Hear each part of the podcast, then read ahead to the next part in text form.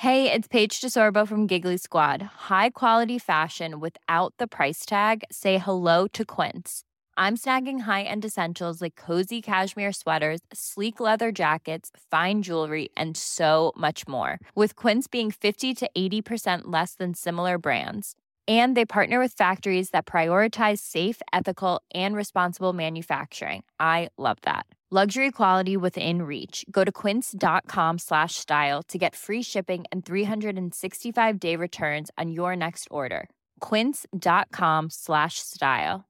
Ready to pop the question? The jewelers at BlueNile.com have got sparkle down to a science with beautiful lab grown diamonds worthy of your most brilliant moments. Their lab grown diamonds are independently graded and guaranteed identical to natural diamonds, and they're ready to ship to your door. Go to Bluenile.com and use promo code LISTEN to get $50 off your purchase of $500 or more. That's code LISTEN at Bluenile.com for $50 off. Bluenile.com code LISTEN. Wow! Nice! Yeah! What you're hearing are the sounds of people everywhere putting on Bombas socks, underwear, and t shirts made from absurdly soft materials that feel like plush clouds. Yeah, that plush. And the best part? For every item you purchase, Bombas donates another to someone facing homelessness. Bombas. Big comfort for everyone. Go to bombas.com slash ACAST and use code ACAST for 20% off your first purchase. That's bombas.com slash ACAST. Code ACAST. Armate. The Art of War. Die frühen Germanen. Endlich. Endlich, nach einem Dreivierteljahr Armatae, widmen wir uns den Leuten, auf deren früheren Siedlungsgebieten die allermeisten von uns leben und deren Nachfahren wir, zumindest zu einem großen Teil, sind. Germanen. Ein riesengroßes und mordspannendes Thema, von dem einen Historiker nur eines abschreckt. Der Beigeschmack. Seit ihrer Instrumentalisierung durch das NS-Regime stehen Germanen und an ihnen interessierte Leute immer in einem etwas, wie sollen wir sagen, bräunlichen Licht. Und das zu Unrecht. Denn Germanien spuckte durchaus eine blühende und über viele Jahrhunderte hinweg gedeihende, sich sogar weit über Europa ausbreitende Kultur aus. Nicht umsonst sprechen auch heute noch etwa 100 Millionen Menschen in Europa germanische Sprachen. Von den britischen Inseln bis zu den österreichischen Alpen. Weil es sich hierbei um ein riesengroßes Thema handelt, werden wir die Germanen zweiteilen. Wir beginnen mit den frühen Germanen bis ins zweite Jahrhundert nach Christus und dann sehen wir uns die späteren Germanen an. Vor allem ihre Rolle im Untergang des Römischen Reiches und in der Zeit der Völkerwanderung sind komplexer als man glauben mag. Aber genug davon. Legen wir los. Was ist dran an den ganzen Klischees? Den trinkfesten blonden Hühnen aus dem Urwald, dem riesigen, muskelbepackten und zerzausten Rohling mit ungezähmtem Bart, der weder Schrift noch Körperhygiene gekannt haben soll. Wir wollen hier damit aufräumen und euch erzählen, wie es wirklich war. Kapitel 1 Es war einmal. Zuallererst eine ganz einfache Frage. Was ist denn ein Germane? Wie erkennt ein Kelte oder ein Grieche einen Germanen? Haarfarbe, Frisur, Kleidung. Viel simpler. Durch seine Sprache. Einen Germanen definiert man über seine Sprachzugehörigkeit. Ein Germane ist jeder, der eine germanische Sprache sprach. Eben dadurch unterschied man sie auch leicht von den Kelten, denen sie äußerlich ziemlich ähnlich sahen. Sprachlich gehören die Germanen, wie der Name schon vermuten lässt, zur Gruppe der Indogermanen. Indogermanen oder Indoeuropäer sind genau das gleiche. In ganz Europa gibt es nur fünf Sprachen. Baskisch, Ungarisch, Finnisch, Estnisch und Maltesisch, die nicht indogermanisch sind. Sogar exotische Sprachen wie das indische Sanskrit gehören zu den indogermanischen Sprachen. Das Aufkommen der Germanen kann man sprachlich relativ genau festmachen. Etwa 500 vor Christus passierte eine Lautverschiebung. Ab dieser spricht man von Germanen. Bei dieser Lautverschiebung änderte sich die Aussprache bestimmter Worte. P wird zu F und K wird zu H. Also wird der Pater zum Vater und das Kornu zum Horn beispielsweise. Dieselben Worte, nur anders ausgesprochen. So trennen sie sich von den anderen Indogermanen sukzessive ab und verstehen diese immer weniger. Sie siedelten auf einem Gebiet, das heute grob gesagt deckungsgleich mit der Bundesrepublik Deutschland ist. Zwischen den großen Flüssen Rhein im Westen und Weichsel im Osten, grob gesagt, siedelten Germanen. Nördlich der Donau bis fast ans Schwarze Meer also auch im heutigen Polen und in den südlichen Teilen Skandinaviens konnte man germanische Menschen finden. Diese weite Verteilung bedeutet eine große Vielfalt an sprachlichen Varietäten und auch an Kultur. Sie waren auch religiös relativ heterogen. Sind Germanen ein Volk? Nun ja, sie gelten eher als eine Völkergruppe. Über ihre Lebensweise ist langzeit wenig bekannt, denn sie stecken in einem Stadium, das man Urgeschichte nennt. Weder sie selbst noch ein anderes Volk hinterlassen schriftliche Aufzeichnungen über diese Leute. Also müssen wir uns mit archäologischen Funden begnügen, um mehr über sie zu erfahren. Das macht die Sache umso schwerer, denn viele Materialien, egal ob sie als Werkzeug, Waffe oder Baustoff verwendet wurden, bestanden aus überaus vergänglichem Material. Ein gutes Beispiel hierfür ist Holz. Wie jedes Kind weiß, verrottet es im Laufe der Zeit und lässt sich so in späteren Zeitaltern weder untersuchen noch erforschen.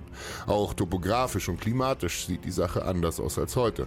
Das Klima ist im Durchschnitt spürbar kälter als heute, was auch Missernten und harte Winter begünstigt. Die Landschaft ist zu einem großen Teil von Wald bedeckt. Erst im Mittelalter finden große Brandrodungen statt, um Siedlungsplatz zu schaffen. Diese klimatischen Unterschiede brachten einige griechische Autoren dazu, eine fast schon rassistische Theorie aufzustellen. Die Klimatheorie. Einfach heruntergebrochen besagt sie, dass die Menschen im Süden kleiner, hinterhältiger, gerissener und vor allem klüger seien. Und dass die Menschen im Norden größer und stärker, gutmütiger, aber einfältiger wären. Obwohl es Waldgebiet zuhauf gab im alten Germanien, ist das Klischee vom wilden Germanen aus dem Urwald etwas dick aufgetragen. Siedlungen baute man logischerweise auf Lichtungen und anderen Freiflächen, auf denen sich Vieh halten und Ackerbau betreiben ließ. Ein zweiter großer Faktor im germanischen Landschaftsbild waren die oft vergessenen Moore. Jeder von uns hat wohl schon mal Bilder der verblüffend gut konservierten Moorleichen gesehen, die im nassen Grab die Jahrtausende überdauern konnten. Bis heute ist man sich auch bei vielen der genauen Todesumstände nicht sicher. Früher sprach man von Opferritualen an die Götter oder von Hinrichtungen. Einiges deutet aber zumindest teilweise auch auf einen viel banaleren Grund hin. Unfälle.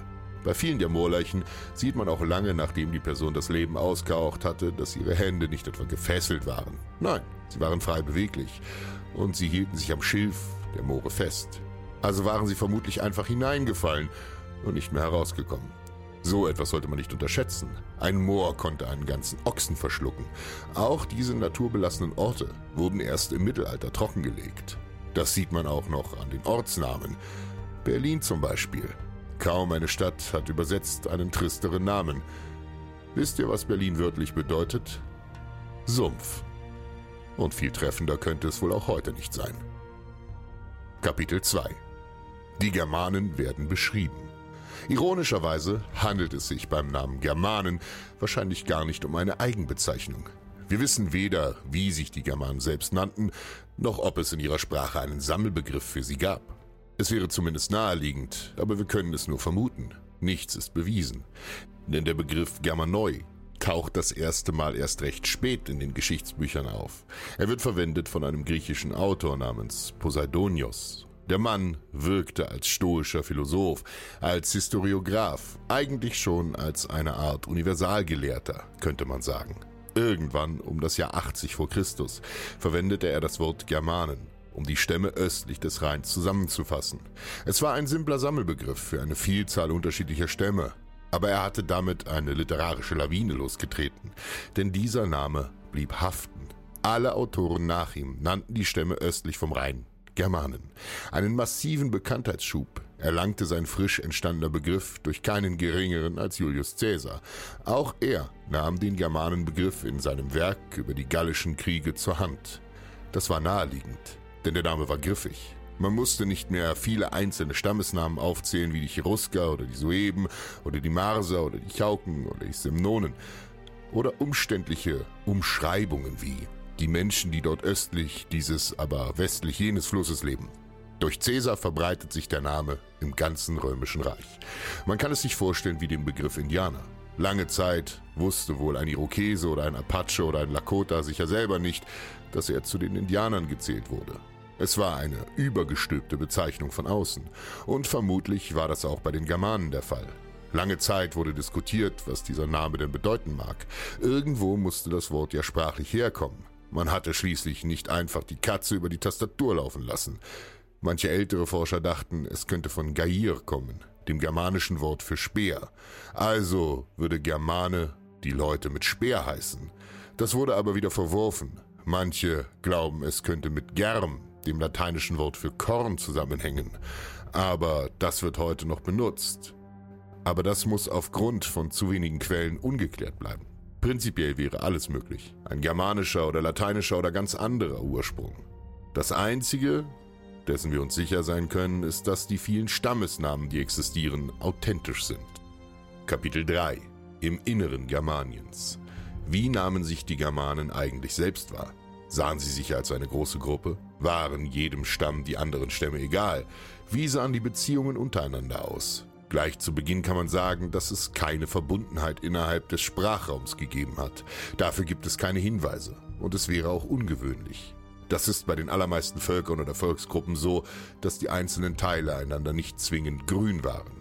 Denkt nur an die Griechen beispielsweise, die sich vor und nach den Perserkriegen gegenseitig die Schädel einschlugen. Es wäre etwas romantisiert gedacht zu meinen, die Leute wären einander alle wohlgesonnen gewesen, nur weil sie ethnisch und sprachlich verwandt waren. Seht das Ganze am besten einfach so. Sind alle eure Freunde auch Familienmitglieder von euch? Oder sind alle eure Familienmitglieder eure Freunde? Na eben. Es existiert keine übergeordnete Instanz zwischen den Stämmen, also keine oberste Gerichtsbarkeit, keine Exekutive und nichts anderes, was einem Staat ähneln würde. Das Stichwort in diesem Bereich heißt Selbstjustiz. Gerechtigkeit gab es nur, wenn man sie sich selbst schuf. Gelegentlich gab es große Vereinigungen oder mehrere Stämme, die sich zu größeren Heeren oder Großstämmen zusammenschlossen. Diese führte dann ein charismatischer König mit beinahe immer ein und demselben Ziel an. Lukrative Raubzüge. Diese Zusammenschlüsse konnten die kleinen, fast schon beschaulichen Rinnsale, die die meisten der germanischen Stämme darstellten, zu einem gefährlichen Strom anwachsen lassen, der alles in seinem Weg mitzureißen drohte. Hierbei monopolisierte der mächtigste Stamm im Bunde die Tradition. Das klingt jetzt kompliziert, ist aber ganz einfach. Irgendwie musste man sich ja vermarkten. Irgendwie musste man sich nach außen präsentieren, um eventuelle Interessenten anzuwerben oder Feinde abzuschrecken. Am einfachsten ging so etwas, indem man sich in die Tradition eines schon vorher dagewesenen Stammes stellte und dessen Identifikationsmerkmale, zum Beispiel seinen Namen und einige Sitten übernahm. Eine Frage wird uns wohl allen auf der Zunge brennen.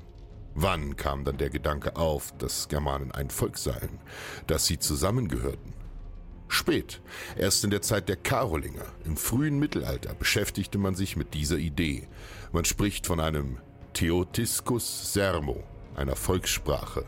Bis es zu einer Nationalstaatenbildung auf diesem Gebiet kommen würde, sollte es aber noch etwa tausend Jahre dauern. Auch wer zu den Germanen gezählt wurde und wer nicht, blieb strittig. Allerdings war diesen Bündnissen keine sonderlich lange Lebensdauer beschieden. So starben diese Konföderationen meist mit eben jenem charismatischen König, der sie einte. Ansonsten sahen die innergermanischen Verhältnisse so aus, dass Fehdewesen und Tauschhandel dominierte. Wie vorhin angedeutet, existierte keine Staatsmacht. Wurde einem Menschen Vieh gestohlen oder seine Ehre beschmutzt oder wurde er gar erschlagen, so lag es an seiner Sippe, sich dafür zu rächen. Und da jeder gute Racheakt einen weiteren nach sich zog, konnten solche Fäden mehrere Generationen überdauern, bis eine der beiden Konfliktparteien ausgeblutet war. Im wahrsten Sinne des Wortes. Aus diesem Kontext stammt auch der bekannte Begriff Wehrgeld. Davon habt ihr bestimmt schon mal gehört. Es ist ganz simpel. Wehr bedeutet Mann. Wehrwolf ist ein Mannwolf. Also ist Wehrgeld Manngeld. Das musste eine Partei der anderen als Entschädigung zahlen, wenn sie jemanden umgebracht hatte. Diese übliche Praxis sollte das Fehdewesen auf ein Minimum beschränken. Wie hoch das Wehrgeld ausfiel, konnte stark schwanken. Es kam darauf an, welches Geschlecht hatte der Erschlagene, welche Herkunft, welches Alter und welchen sozialen Rang oder Beruf. Die Frieden unter den Stämmen waren fragil, also mussten sie vertraglich festgehalten werden. Da die Germanen lange keine Schrift verwendeten, tat man das einfach mündlich. Ausgewählte Vertreter der betroffenen Stämme trafen sich in gutem Glauben ohne Waffen und schworen einander Frieden, während sie im Hintergrund ihre Götter um eine Begünstigung dieser Übereinkünfte anriefen. Allerdings kam es nicht nur zwischen den Stämmen, sondern auch zwischen einzelnen Sippen innerhalb der Stämme immer wieder zu Zerwürfnissen, die dann in Blutbädern ausgetragen wurden. Durch solche Brüderkämpfe löschten sich beispielsweise die Cherusker mehr oder weniger aus. Die Germanen kannten keine Geldwirtschaft. Alles wurde getauscht. Vieh gegen Kessel, Kleidung gegen Korn, Schuhe gegen Werkzeug. Ob es eine Art von Ersatzwährung in Form einer Naturalie gab, ist uns nicht bekannt. So etwas wäre zumindest nicht absurd. Es war bei Naturvölkern weit verbreitet. Ready to pop the question? The jewelers at BlueNile.com have got sparkle down to a science with beautiful lab grown diamonds worthy of your most brilliant moments. Their lab grown diamonds are independently graded and guaranteed identical to natural diamonds, and they're ready to ship to your door. Go to BlueNile.com and use promo code LISTEN to get $50 off your purchase of $500 or more. That's code LISTEN at BlueNile.com for $50 off. BlueNile.com code LISTEN. Even when we're on a budget, we still deserve nice things. Quince is a place to scoop up stunning high end goods for 50 to 80% less than similar brands. They have buttery soft cashmere sweaters starting at $50, luxurious Italian leather bags, and so much more. Plus, Quince only works with factories that use safe, ethical, and responsible manufacturing. Get the high-end goods you'll love without the high price tag with Quince. Go to quince.com/style for free shipping and 365-day returns. einfachen Grund. Tauschhandel ist scheiß umständlich. Angenommen, ich brauche einen Krug und mein Nachbar hat einen. Der wiederum braucht eine Kuh. Ich habe aber nur ein Schaf anzubieten. Dann kann ich entweder leerer Hände bleiben oder mich quer durchs Dorf tauschen oder Schulden machen, um zu kriegen, was ich brauche. Geldwirtschaft ist eine der wichtigsten zivilisatorischen Errungenschaften einer Kultur, eben weil sie Handel so stark vereinfacht. Aber das Geld in Münzform sollte sich erst in der Spätantike langsam durchsetzen. Es wurde hauptsächlich von den Römern übernommen. Ironischerweise nahm mit dem Zusammenbruch des Imperiums und dem Anbruch des Mittelalters die Geldwirtschaft relativ kurz darauf wieder rapide ab und die Leute saßen wieder auf dem Trockenen. Jahrhundertelang. Im Frühmittelalter regierte wieder der Tauschhandel, aber genug vom schnöden Mammon. Was waren das für Leute, die in Germanien lebten? Kapitel 4 die Gesellschaft. Wie alle anderen sesshaften Kulturen waren auch die Germanen agrarisch organisiert. Sprich, sie betrieben Ackerbau. Die allermeisten Leute lebten in kleinen Dorfgemeinschaften mit ihren Familien und ihrem Vieh. In einem Haus. Das klassische Wohngebäude in Germanien ist gleichzeitig auch ein Stall. Es waren Langhäuser, in denen am einem Ende die Menschen und am anderen das Vieh lebte. Natürlich stank es erbärmlich nach Ziege und Schwein und es war dreckig, aber im Winter hielten einen die Tiere warm mit der ganzen Körperwärme, die sie abstrahlten, und wie sagt man so schön, erstunken ist noch keiner, erfroren sind schon viele. Diese Häuser konnte man je nach Größe auch für soziale Gelegenheiten nutzen, Stammeszusammenkünfte und dergleichen. Einziges Problem war, dass es in diesen Räumen ziemlich dunkel war. Es gab keine Fenster. Glas kannte man lange Zeit nicht und einfach ein Loch im Haus zu machen und permanent offen zu lassen, würde sich gerade im Winter nicht unbedingt gut machen. Die Germanen kannten nicht mal ein Wort für Fenster. Das kann man sprachlich leicht feststellen. Das deutsche Wort Fenster kommt eins zu eins vom lateinischen Fenstera und das englische Wort Window kommt von Windauge. Das ist ein kleines verschließbares Loch in der Wand fürs Lüften und ein kleines bisschen Licht. Das war allerdings dürftig. Bleiben wir beim Thema dürftig. Das größte Problem beim Ackerbau stellt der Acker selbst dar. Die germanischen Böden waren nährstoffarm und dadurch nicht allzu ertragreich. Auch so etwas wie die Dreifelderwirtschaft kam erst etwa ein Jahrtausend später auf. Deren Prinzip sah vor, dass man ein Feld immer bewusst brach liegen ließ, um Zeit zur Regeneration zu verschaffen. Einfach, aber ausgeklügelt, denn noch lange nicht erfunden. Also mussten sich die germanischen Bauern mit dem knappen bisschen begnügen, solange es eben ging. Nach ein paar Jahren war der Boden so ausgelaugt, dass er kaum mehr etwas ausspuckte. War dieser Zeitpunkt gekommen, packte der Herr des Hauses Kind und Kegel und siedelte um, und er brannte vorher das Haus nieder. Richtig, er zündete seine eigene Hütte an. Wozu? Ganz einfach, er würde das Haus nicht mehr brauchen das Haus auseinander zu montieren, soweit das überhaupt noch möglich war, und das Bauholz mitzunehmen, das wäre einfach zu umständlich. Das würde sich nicht auszahlen. Aber die Asche des Hauses enthielt wertvolle Nährstoffe für den Boden. Mit dieser konnte der Boden langsam wieder auffrischen und nach ein paar Jahren konnte die Familie zurückkehren und ein halbwegs brauchbares Ackerland vorfinden. Eine halbnomadische Lebensweise, wenn man so will. Angebaut wurde meist Gerste. Gerste ist einfach robuster als Weizen. Der wäre bei den vorherrschenden klimatischen Bedingungen wohl kaum gewachsen. Gerste galt bei anderen Völkern wie den Römern als minderwertige Tiernahrung, weil es nicht besonders gut schmeckte. In der römischen Armee existierte sogar die Strafe, dass man die Weizenration durch Gerste ersetzt bekam. Vergleichsweise harmlos, wenn man die anderen Strafen wie Auspeitschen, Erdrosseln oder Kreuzigen ansieht, aber immer noch keine feine Sache. Wie die meisten anderen Gesellschaften war auch die germanische von Ungleichheit geprägt. Reiche Leute stellten einen Adel und dieser hatte de facto das Sagen. Die alteingesessenen Familien mit dem meisten Land und dem meisten Vieh waren es, die den Ton angaben. Also richtete sich der gesamte Stamm nach ihnen. Die meisten Stämme waren durch dieses oligarchische System geprägt. Einfache Bauern besaßen keinen nennenswerten Einfluss. Es handelte sich also meist um Aristokratien. Vereinzelt sind auch Monarchien überlebt, in denen ein König das Sagen hatte. Kapitel 5 Krieger. All diese Strukturen hatten eins gemeinsam. Sie wurden vom Kriegertum getragen. Das war einer der wichtigsten Bestandteile im Selbstverständnis der germanischen Männer. Wehrhaftigkeit. Das mag uns heute in einer von Frieden und Wohlstand geradezu verhätscheten Wohlstandsgesellschaft befremdlich vorkommen. Damals hatte das alles aber durchaus reale Hintergründe. Der Gedanke, dass dein Nachbar um die Ecke kam, dein gesamtes Vieh stahl und dir bei Gegenwehr eventuell den Schädel auf den Waldboden verteilte, war kein abwegiger. Es ging ums nackte Überleben. Und Gewalt war einfach der Schlüssel hierzu. Wer stellt denn nun die Krieger? Grundsätzlich gilt, freie Männer waren Krieger. Jeder Mann also, der nicht jemandes Sklave war und der volljährig war, genoss das Recht, Waffen zu tragen. Als mit Abstand am weitesten verbreitete Waffe galt der Speer als das Symbol des Freien schlechthin.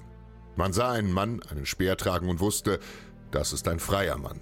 Für mehr reichte es bei den meisten Menschen materiell auch nicht. Pferde zum Beispiel waren kostspielig in Anschaffung und Erhalt. Also stellte der Adel die Kavallerie. Den teureren Waffen, sprich Schwertern, maß man noch viel größere Bedeutung bei.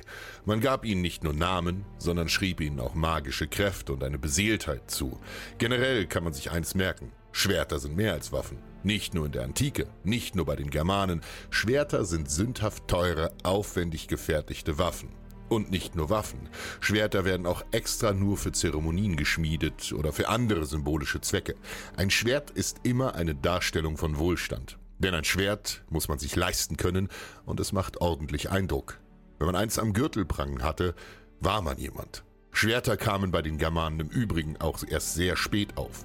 Etwa um die Zeitenwende verbreiteten sie sich, vorher handelt es sich eher um Einzelfälle.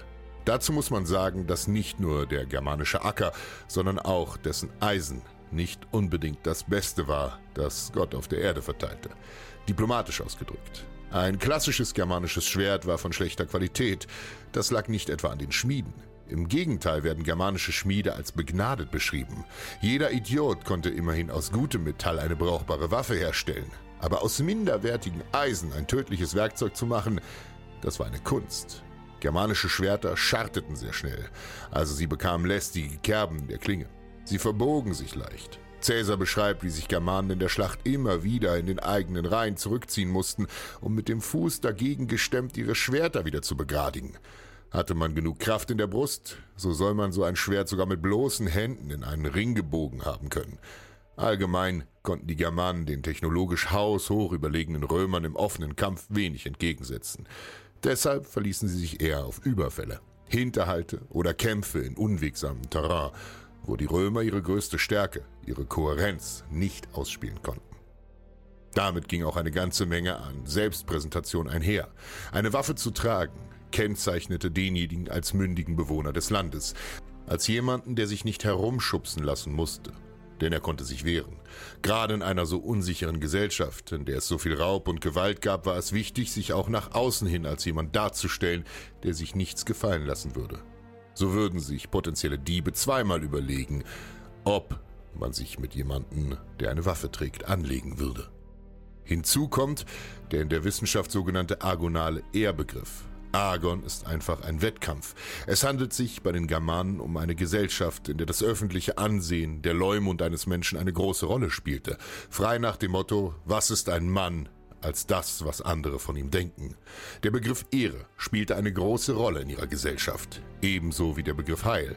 Heil bedeutet ursprünglich so viel wie Gesundheit oder weiter ausgeholt ein Wohlwollen des Schicksals. Für eine Person, vor allem einen Anführer, war es in der Wahrnehmung immens wichtig, dass diesem das Heil anhaftete, eine Art Glücksbringer, salopp gesagt. Insbesondere das Königsheil galt als wichtig, also dass die Götter es mit dem Herrscher gut meinten und diesen mit Erfolg vor allem auf dem Schlachtfeld segneten. Das Gegenteil war die Feig. Sie hängt mit unserem heutigen Wort feig zusammen und steht für den Misserfolg und die Ehrlosigkeit. Kapitel 6 Die Kämpfe über all ihre Konflikte mit anderen nichtschriftlichen Völkern ist leider absolut gar nichts erhalten. Deshalb kennen wir hauptsächlich ihre Kämpfe mit den Römern. Diese begannen am Ende des zweiten Jahrhunderts vor Christus, als ein Verbund von Kimbern, Teutonen und den weniger bekannten Ambronen sich von nördlichen Deutschland aus in Marsch setzte. Überbevölkerung, Missernten und die daraus resultierenden Hungersnöte trieben sie gen Süden. Nach mehreren empfindlichen Niederlagen konnte das römische Heer noch das Ruder herumreißen und besiegte die Germanen in zwei bedeutenden Schlachten bei Vercalae und Aquae Sextiae. Dabei werden diese Stämme größtenteils vernichtet und es bleiben höchstens kleinste Splitter ihrer Bevölkerung übrig, die sich dann in anderen Stämmen integrieren. Danach ist ein halbes Jahrhundert Grillenzirpen angesagt, bis Caesar die Germanen in seinen Gallienfeldzügen erwähnt. Sie liefern ihm den benötigten Vorwand um in Gallien einzufallen. Er sagte es vereinfacht so, die Gallier sind als Volk zwar mächtig und schreckliche Feinde, aber die Germanen sind noch viel schlimmer und sie drängen über den Rhein. Im Übrigen ist der Rhein mehr ein Anhaltspunkt als eine richtige Grenze. Es gibt sehr wohl Germanen westlich des Rheins und Kelten, die östlich des Rheins siedelten. Sie stellten aber eine Minderheit dar. Jedenfalls würden die Germanen laut Caesar immer wieder und immer öfter über den Rhein drängen und Gallien bedrohen. Gallien sei als Land fruchtbarer, wärmer, einfach angenehmer als das kalte Germanien. Also würden seiner Theorie zufolge die Germanen irgendwann vollständig das Land der Gallier erobern und diese verdrängen. Somit hätten die Römer die Germanen als direkte Nachbarn. Damit verbreitete Caesar gezielt Panik. Er brauchte einfach ein Warum für seine Kampagne. Technisch gesehen war sein Feldzug in Gallien ein illegaler Angriffskrieg und nie vom Senat abgesegnet worden. Man wollte ihm in Rom dafür sogar den Prozess machen. Caesar selbst schlägt auch eine Schlacht gegen Germanen, genauer gesagt gegen deren Kriegsherren Ariovist vom Stamme der Sueben. 58 warf er diesen über den Rhein zurück. Daraufhin startete er eine Strafexpedition gegen einen Germanenstamm namens Sugamba. Im Zug einer Machtdemonstration lässt er 55 seine besten Ingenieure eine gewaltige Brücke über den Rhein bauen seine Legionäre über den Fluss nach Germanien marschieren und 18 Tage lang die Siedlungen um das Ufer verwüsten. Danach marschieren sie wieder zurück nach Gallien und fackeln die Brücke einfach ab. Zwei Jahre später beteiligen sich Germanen am gallischen Aufstand und Caesar lässt seine Jungs nochmal über den Rhein marschieren. Dann herrscht wieder einige Jahrzehnte lang Ruhe. Rom war zu sehr mit sich selbst beschäftigt. Im Jahr 16 vor Christus preschen wieder Germanen über den Rhein und plündern Gallien. Der Statthalter namens Lollius wird vernichtend geschlagen und Kaiser Augustus musste selbst Hand anlegen, um die Situation zu beruhigen. Er verlegt mehrere Legionen an das Rheinufer und belässt sie dauerhaft dort. Die Germanen waren zu einem Faktor geworden, mit dem man rechnen musste. Erst um die Zeitenwende herum streckt Rom seine Fühler wieder nach Germanien aus und hegt Bestrebungen, die dortigen Völker sogar zu unterjochen. Ein fähiger Feldherr des Kaisers namens Drosus fiel im Jahr 12 vor Christus in Germanien ein, verwüstete mehrere Stammesgebiete und versucht in satten vier Feldzügen Germanien zu unterwerfen. Er gelangt hierbei bis an die Elbe und kann einige Erfolge verbuchen. Allerdings meint es das Schicksal nicht gut mit ihm. Drusus stürzt unglücklich vom Pferd, zieht sich einen offenen Beinbruch zu und stirbt elendig. Scheiße für ihn, aufatmen für die Germanen, zumindest für eine kurze Zeit denn das alles mündete in die Varusschlacht im Teutoburger Wald und die Germanicus-Feldzüge kurz darauf. Auf die werden wir in einer anderen Folge genauer eingehen. Abschließend sollen wir uns merken, dass man sich von den stumpfen Klischees über Germanen großteils verabschieden kann. Es waren ganz normale Menschen wie wir, mit Träumen, mit Wünschen, mit Alten und Kindern in ihren Stämmen. Und was lernen wir daraus? Harte Umgebung, bringt harte Männer hervor.